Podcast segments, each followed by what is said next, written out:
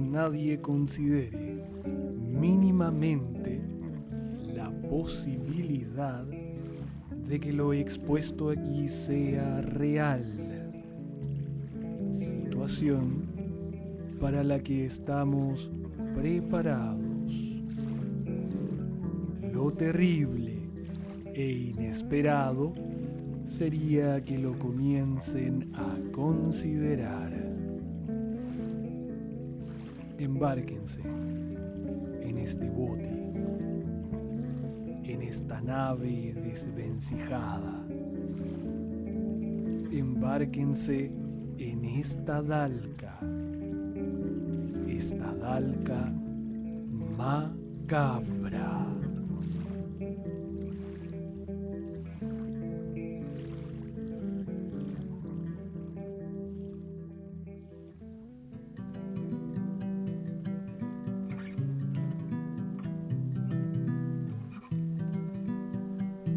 Gorro de lana por Lautaro Dalca.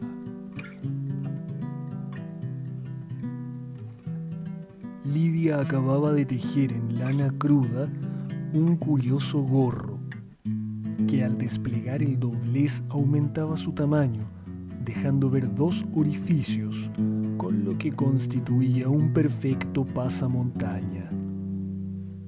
Al calor de un acogedor fuego envolvía el tejido, que previamente había sido el objeto central de un rito, cargándolo con deseos, esperanzas y nuevas venturas. Pero que tal y como se sabe, el futuro es como la copa de un árbol. Podemos subir por un tronco con un destino fijo, pero las bifurcaciones nos pueden desviar llevándonos a destinos muy distintos, incluso a cambiarnos de árbol si las copas se juntan.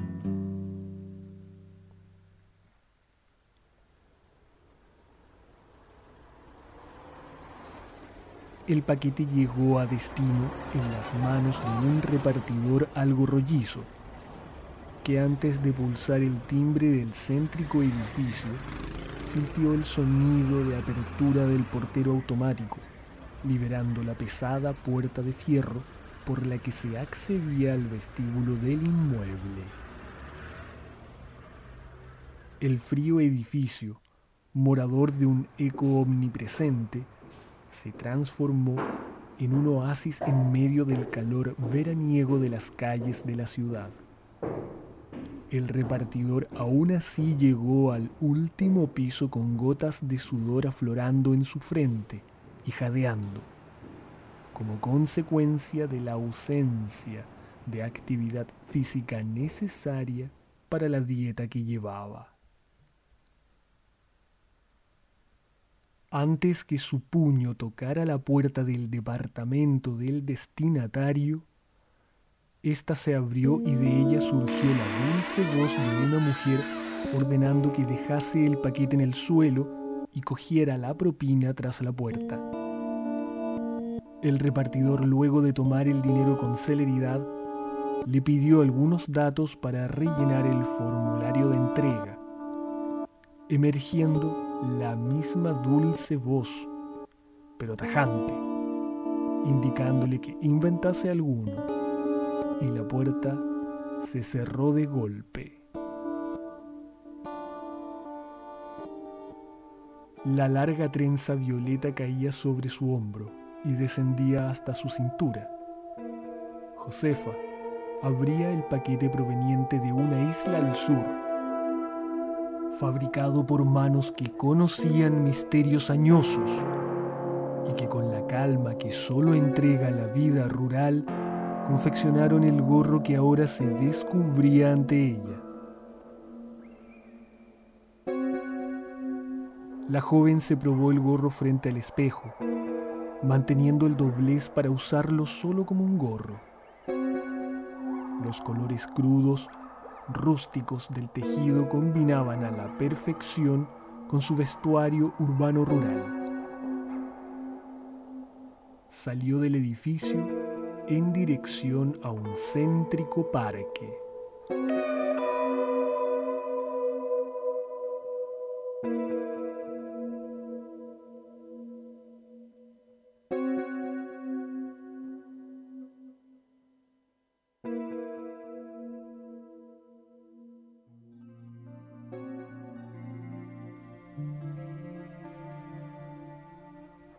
Brian, un chico de 10 años, ojos que cargaban el peso de una soledad más grande que su edad, pero que se iluminaban de alegría cuando el perro le olfateaba la cabeza produciéndole cosquillas, mientras el muchacho tirado en el césped del parque, boca abajo, reía en un momento en que nada más importaba que reír.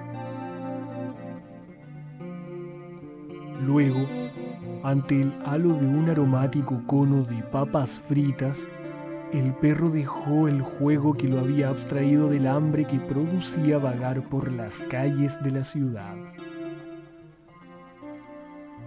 Brian quedó mirando la figura del perro que se iba alejando tras una pareja de novios que compartían un cono de papas grasientas, rebosantes de aderezos ultraprocesados.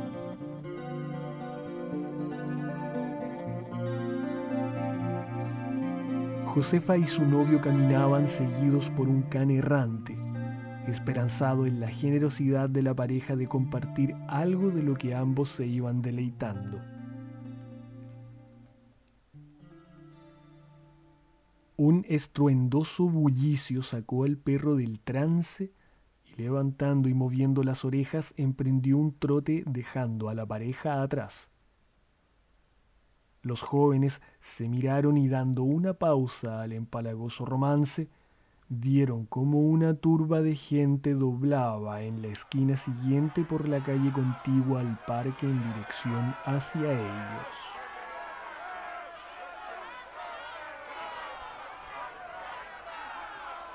La horda de gente venía arrancando de la policía, que mediante toda la maquinaria disuasiva intentaba despejar las céntricas calles de manifestantes. De entre estos últimos, alternadamente iban sucediéndose los que se detenían de espalda a alguna pared, agachándose y lanzando cualquier objeto que tuvieran a mano. Un momento mágico en que hasta una tapa de refresco podría convertirse peligroso proyectil si llegaba a su blanco con la suficiente velocidad.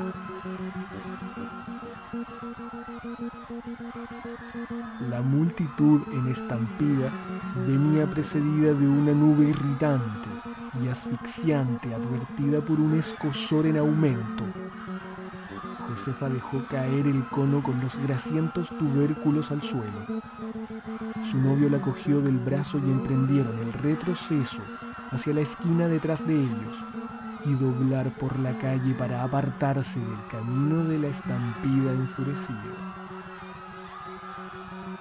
Corrieron junto a la masa, volviendo al lugar donde el can les había comenzado a seguir.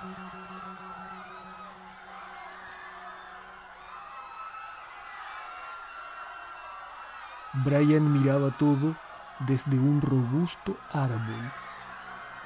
Subió a él después que el can lo cambiara por unas grasientas papas fritas, de las que el perro, como era de costumbre, no probaría bocado alguno.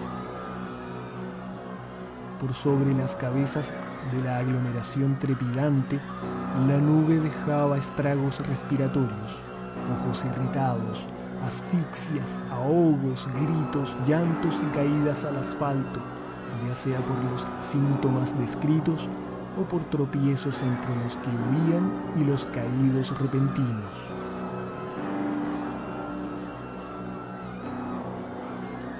Dentro de esta bataola, Josefa y su novio intentaban escapar de la masa dos jóvenes de clase acomodada en medio de aquella multitud enfadada, hastiada del sometimiento al que se veía subyugada por la clase dominante.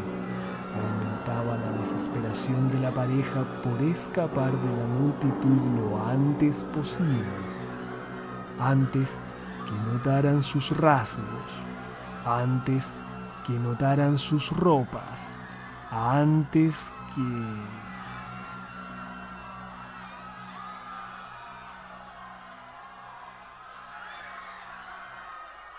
antes que la pareja tropezara con una mujer caída en el piso, la que gritaba, maldecía escupía rascándose los ojos, aumentando el escosor y volviendo a maldecir. Producto de la caída, el gorro de Josefa cayó revelando, junto con la larga trenza violeta, el resto de un hermoso y brillante cabello rubio muy bien cuidado. Una chica que se acercó a asistir a la mujer caída reparó en la pareja, gritando para advertir la presencia de posibles infiltrados, o también buscando una venganza social por medio de la muchedumbre.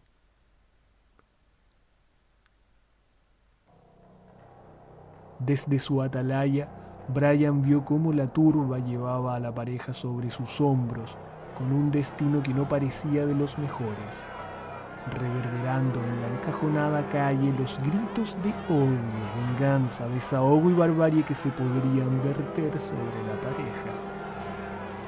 Tras la turba, un piquete de la policía golpeaba a los caídos y arrastraba a otros hacia las unidades móviles.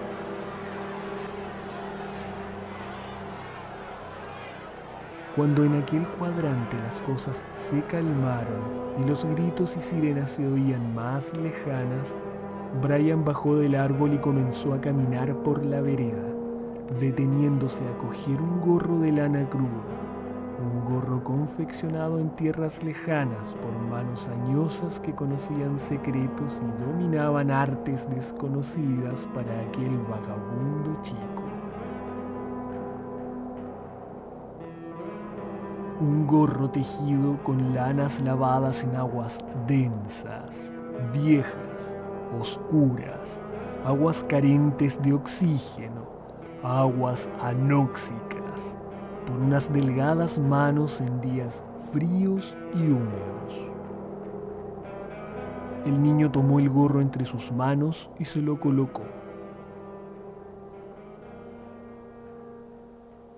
Caminó por la desierta y sucia calle, buscando entre el desorden cualquier cosa. Ya había obtenido algo y quizás era un día de suerte. El aire se hacía más respirable a medida que el chico se alejaba por las céntricas calles. Ya las sirenas, gritos y ruidos se oían cada vez más distantes.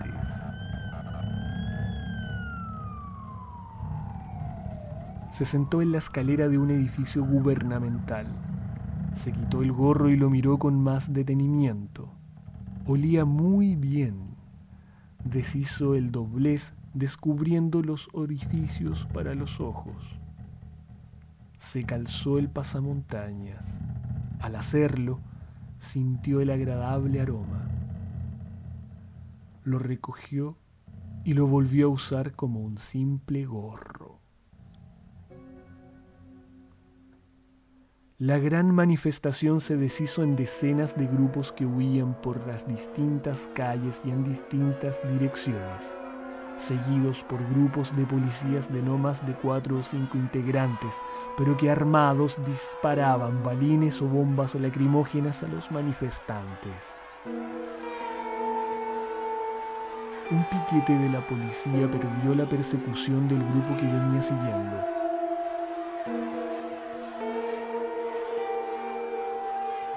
se dividieron en tres direcciones.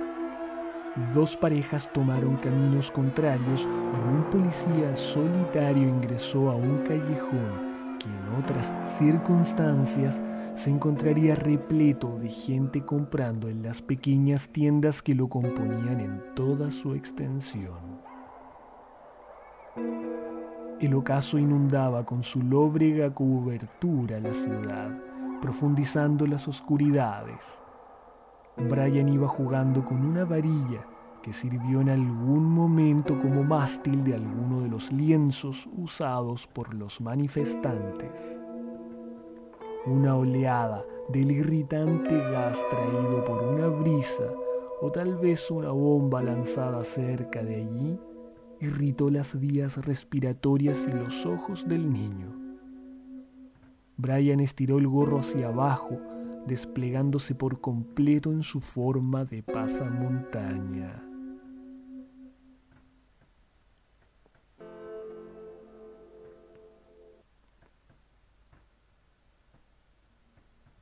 En la boca de un oscuro callejón, el chico con el pasamontaña experimentó un alivio impresionante dentro de aquel tejido. Sus vías respiratorias se despejaron y sus ojos fueron calmados del escosor químico que poseía el ambiente. Una sensación de bienestar lo recorrió, que se tradujo en una alegría inocente, brotando carcajadas y agitando la varilla en el aire contra un tacho de basura.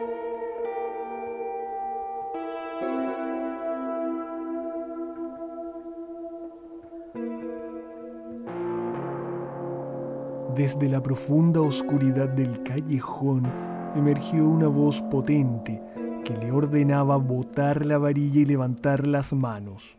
El chico se giró en la dirección de donde venía la voz, comenzando a distinguir la silueta del policía, que armado se dirigía apuntándole. La sensación de bienestar que lo inundó momentos antes se incrementó. Lo abrazaba una sensación de poder. Comenzó a avanzar hacia el policía con paso lento pero decidido, seguro, confiado.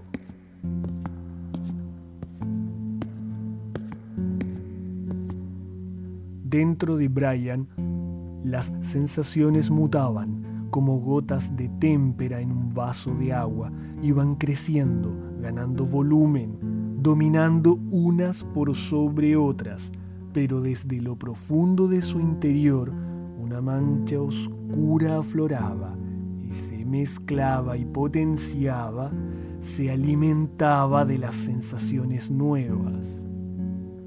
Aquella sensación enorme de poder fue poco a poco seducida por una nube algodonosa de ira, humillación, vejaciones, hambre, soledad y abandono.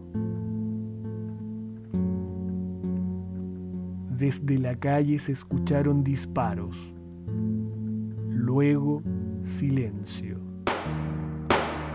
La radio del policía emitía reportes y el insistente llamado de los compañeros consultando la ubicación. Que escucharon disparos, que si estaban todos bien, que se reportaran. Las sirenas volvieron a reverberar por las calles, los pasos de botas corriendo, gritos, llamados.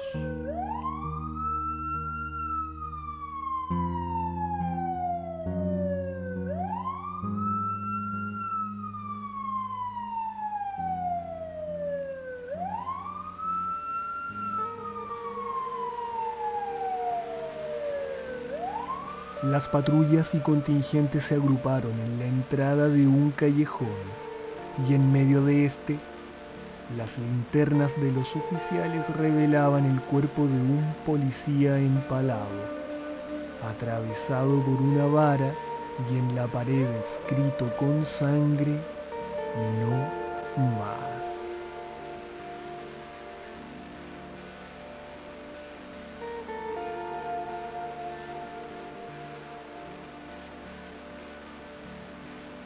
Cerca de ahí, un chico de gorro de lana buscaba entre cartones y cajas en un callejón cualquier cosa que le sirviera.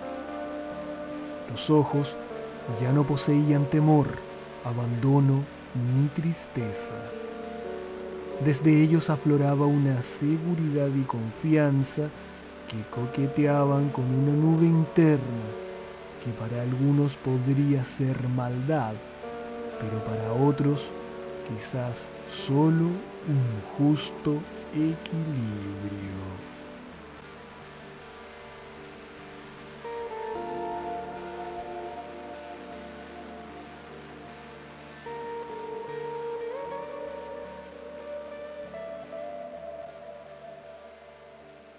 Esperamos que hayan disfrutado de este episodio. Para más relatos pueden visitar www.dalcamacabra.cl. En redes sociales nos encuentran como Dalca Macabra, tanto en Twitter, Facebook e Instagram. Y el correo electrónico es contacto arroba dalcamacabra.cl. Saludamos a nuestros oyentes en la Patagonia chilena que nos escuchan por la 1500 AM Radio Tierra del Fuego en la ciudad de Porvenir y a nuestros nuevos oyentes en la Patagonia Argentina a través de la 97.3 FM Radio Fogón en el Hoyo Chubut. Por mi parte, los espero en una semana más a bordo de esta nave ruinosa y desvencijada, abandonada y varada en una caleta austral insular llamada Dalca Macabra. Hasta entonces.